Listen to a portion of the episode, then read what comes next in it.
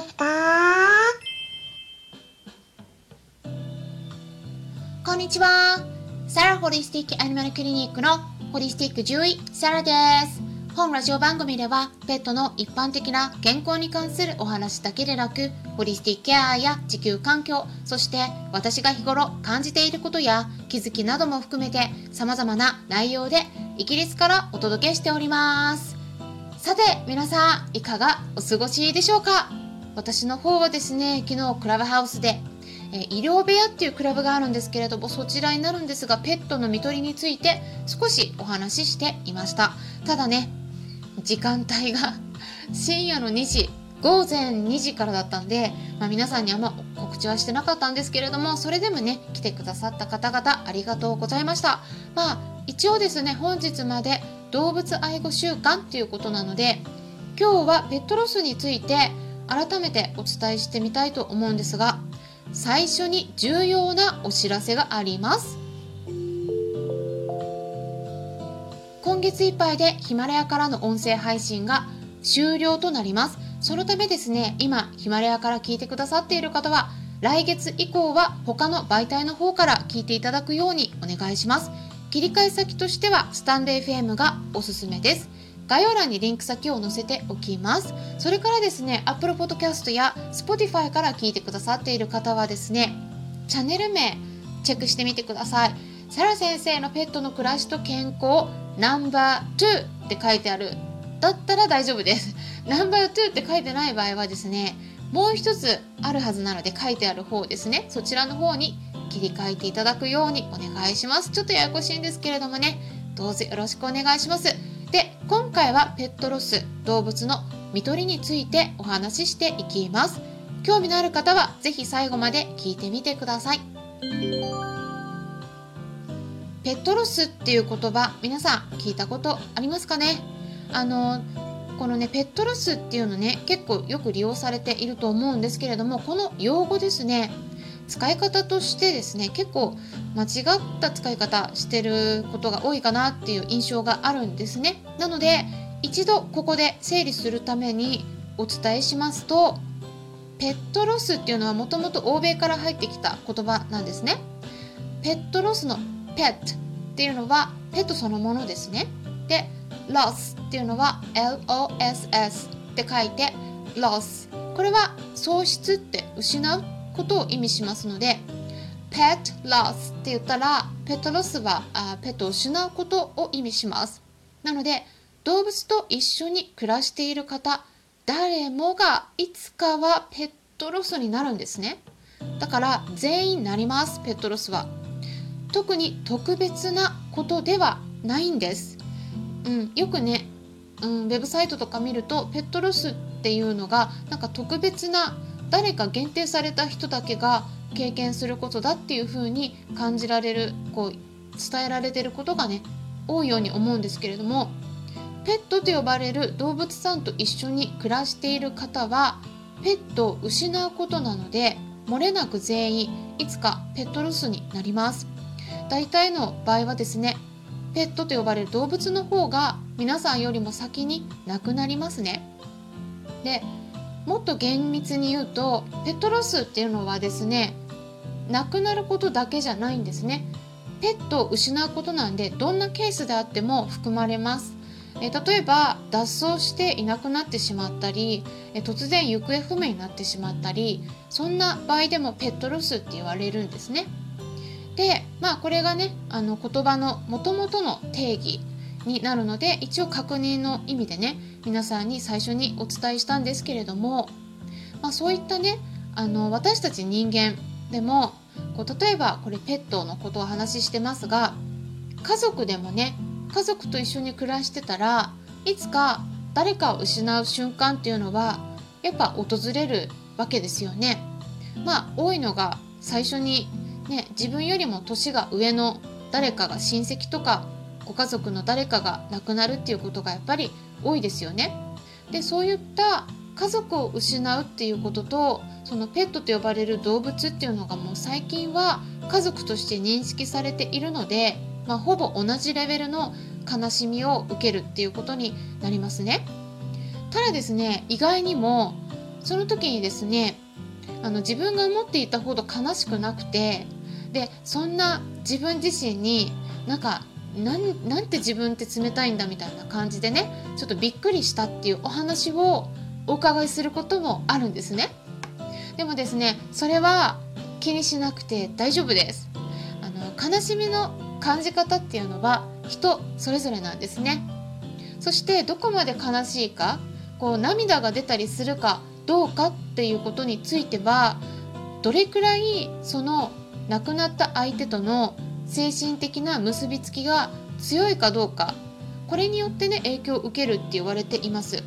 相手が人間であっても動物であってもですね。そして血のつながった存在であっても人間でも例えばですね遠い存在でほとんど会ったり会話もしないような関係だったりするとその人が亡くなった時なんかあんまり実感が湧かないんですよね。そういった経験されたことありませんか？そこまであんまり悲しくない。っていうことですね。だけれどもそれよりもですねもうずっと毎日生活を共にしてきたワンちゃん猫ちゃんなどのペットと呼ばれる動物さんが亡くなった時の方がもっともっとすごく悲しい。そしてその悲しみを引きずってしまうこともある、まあ、そんな感じだったりすると思うんですね。で、まあ、そういったことでですねやっぱり相手との結びつきがどれくらい強いかによって受ける悲しみの程度っていうものが変わってきます。でこれは当然のことなんですね。特に特別なことではないです。で相手が、まあ、逆にね動物一緒に暮らしてる動物であったとしても例えばそこまでねあんま世話をしてなかったり世話は他の人にねあのお任せだったりあとはあんまり関わりを持ってなかったりするとですね特にペットと呼ばれる動物であったとしてもその子が亡くなった時にあんまりね涙が出るほど悲しみを感じなかったっていう方もねいらっしゃるんですね。うん、でもこれはですね本当にあの今もお話ししたように特に悲しみを感じなかったからといって冷たい人間だとかねそういうことではないので気にしなくて大丈夫です。でペットロスっていうのは心理学とか精神分析学から言うと、まあ、ちょっとね専門的な用語になるんですけれども対象喪失っていう状態だっていうことなんですね。対象喪失の対象っていうのは愛情とか依存の対象っていうことでペットと呼ばれる動物のこともあるしすごくねとにかく大切にしてたもの何かがそれがなくなるっていうことでねでそれで喪失感こうちょっと心が空っぽのような失われたような感覚っていうのを受けるんですね。でそこから体の方に異常が出て例えば胃炎とか十二指腸潰瘍とかあと血圧の状態が不安定になって心臓病だったりするとねもう特に強く影響を受ける場合があるっていうことも分かっているんですね。ではなぜですね大切にしている家族とか恋人ペットを失った時に私たちはすっごく悲しい気持ちに襲われるんでしょうか？それはですね精神分析学で言うとその対象を大切に思う気持ちっていうのがなくなってなくなってしまったことで満たされなくなるからだっていうことなんですね。でそれからですねその失った対象と自分自身との間に何かしらの一体感を感じているからこそその対象つまり今回の場合では動物たちが亡くなってしまったことでね自分自身の一部がなんか欠けたようなね喪失感が失われた感覚が体験されることになるっていうふうに言われてます。でその時の心理的な反応としてねまあこれ有名ですけれどもアメリカの精神科医であるエリザベス・キュブラー・ロスさんが死の受容における心理として5段階あるっていうふうに提唱してるんですね。でそれねちょっとお伝えしますとまず1つ目としては否認ですね。対象の死を現実として受け止めることができない状態否定している段階になります。で2つ目としては怒りがあるっていうことですね。対象の死は誰かのせいだということで周りに怒りを向ける段階ですね。で3つ目としては取引です何かと引き換えに対象を復活させてほしいって願う段階ですね。で4つ目としては抑うつですね。無気力になって強い悲しみに浸るうつの状態です。で最後5つ目需要ですね。対象の死を受け入れて徐々に心を落ち着かせていく段階になりますね。でこれはですね対象がペットであっても人であっても起こることなんですね。でこの順番は入れ替わることがあるっていうふうに言われてます。皆さんが体験してきたペットロスどんな感じでしたかね？皆さんが体験した時もまあそういったいろんな感情が湧き起こったことがあるんじゃないかなって思うんですが私もね結構ありますね。でこういうのは特に異常じゃないんです。で誰もが体験することだって言われています。なのでペットロスで辛い思いを引きずってたとしても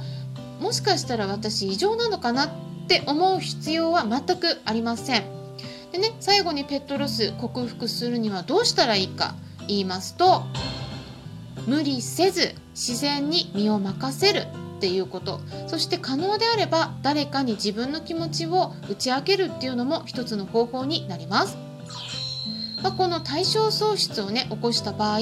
悲しみを悲しみとして苦しみを苦しみとしてそのまま味わうことが唯一の克服方法だっていうことも精神分析学者のフロイトさんもねお話しされてたっていうことなんですね。なので、まあ、もしね本当にちょっと辛い場合は私の方の YouTube 動画も公開してますのでペットロスについても見てみていただいたりコメントもたくさんありますのでそこにね何か残していただいても OK です。ということで今回はペットロスについてお話ししてみました。参考にしてもらえたら嬉しいです。ホリスティック獣医サラでした。